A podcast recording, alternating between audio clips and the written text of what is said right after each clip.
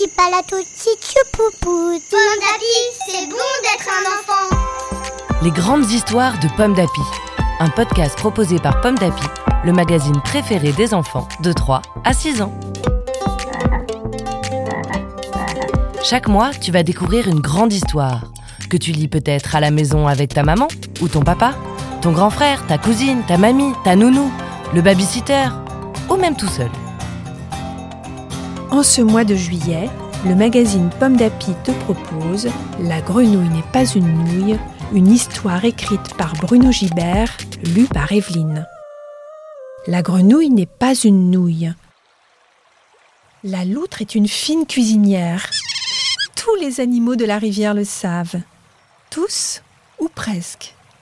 Aujourd'hui, c'est au tour de la grenouille d'être invitée à dîner chez la loutre. Et comme la grenouille est très gourmande, elle se réjouit à l'idée de goûter au bon plat de la cuisinière. Le couvert est mis, les mouches rôties reposent sur un lit d'herbes fraîches.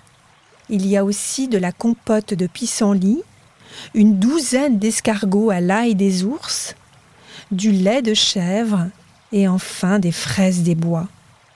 Comme tout cela a l'air délicieux s'exclame la grenouille en nouant sa serviette autour du cou. Mais la loutre a un défaut. Elle est un peu égoïste.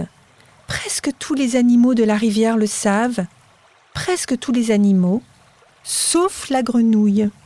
La voilà donc, la fourchette à la pâte, prête à se régaler.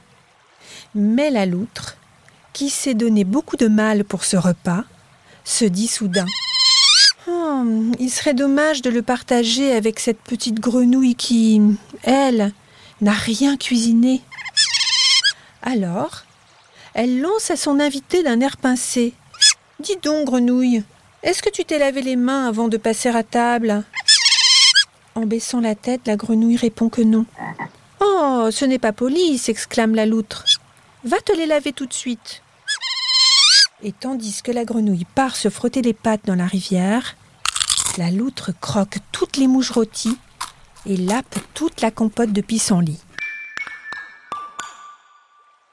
Revenue à table, la grenouille remet sa serviette autour du cou et reprend sa fourchette. Mais la loutre l'interpelle à nouveau. Dis donc, tu as de la vase sur la tête. Ce n'est pas poli. Et en plus, c'est dégoûtant. Va donc trouver un miroir pour te débarbouiller. Et pendant que la grenouille part chercher un miroir, la loutre avale la douzaine d'escargots et finit toutes les fraises. Quand la grenouille revient, pas de laver visage débarbouillé, il n'y a plus rien à manger. La loutre, ronde et repue, égoïstement se frotte le ventre. Quel bon repas ce fut, dit-elle. Tu n'es pas de cet avis, chère grenouille? La grenouille est vexée mais elle ne le montre pas. Et si son ventre gargouille, une grenouille qui gargouille, ça ne s'entend pas. Comme une invitation en appelle une autre, quelques jours plus tard, c'est au tour de la grenouille d'inviter la loutre à dîner. La grenouille n'est pas aussi bonne cuisinière que la loutre, mais il y a quand même au menu des petits poissons marinés, du cresson sauvage, des brochettes de libellules et, en dessert, une belle crème de myrtille. Le couvert est mis. La grenouille prend place sur une feuille de nénuphar et demande à la loutre d'en faire de même. Cependant, la loutre, trop lourde et bien dodue, ne tient pas sur ce petit siège vert tout juste fait pour trois têtards. La feuille de nénuphar coule et roule sous son poids si bien que la loutre, à l'eau, se débat sans pouvoir manger un morceau. Ce n'est pas poli de gigoter comme ça pendant le dîner, lance la grenouille à son invité. Et pendant que la loutre s'essouffle et se démène sur son tabouret fleuri, la grenouille, elle, se régale des poissons marinés, du cresson sauvage et des libellules grillées. Soudain, la loutre s'en va tu ne restes pas pour le dessert Ce n'est pas poli, tu sais. crie la grenouille un peu perfidement.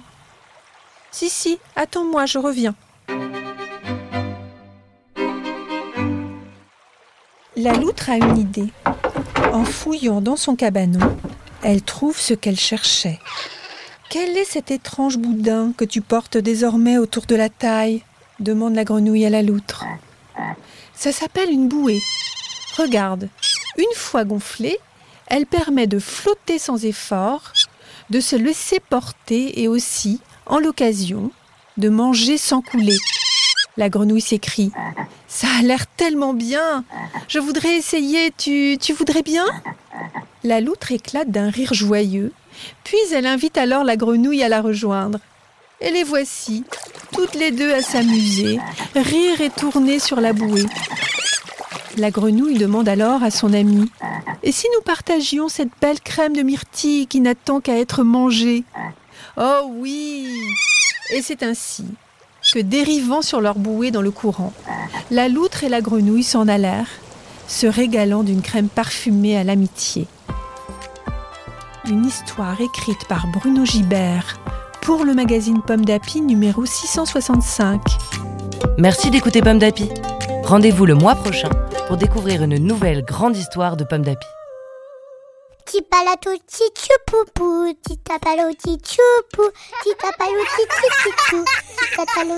Pomme d'api, c'est bon d'être un enfant.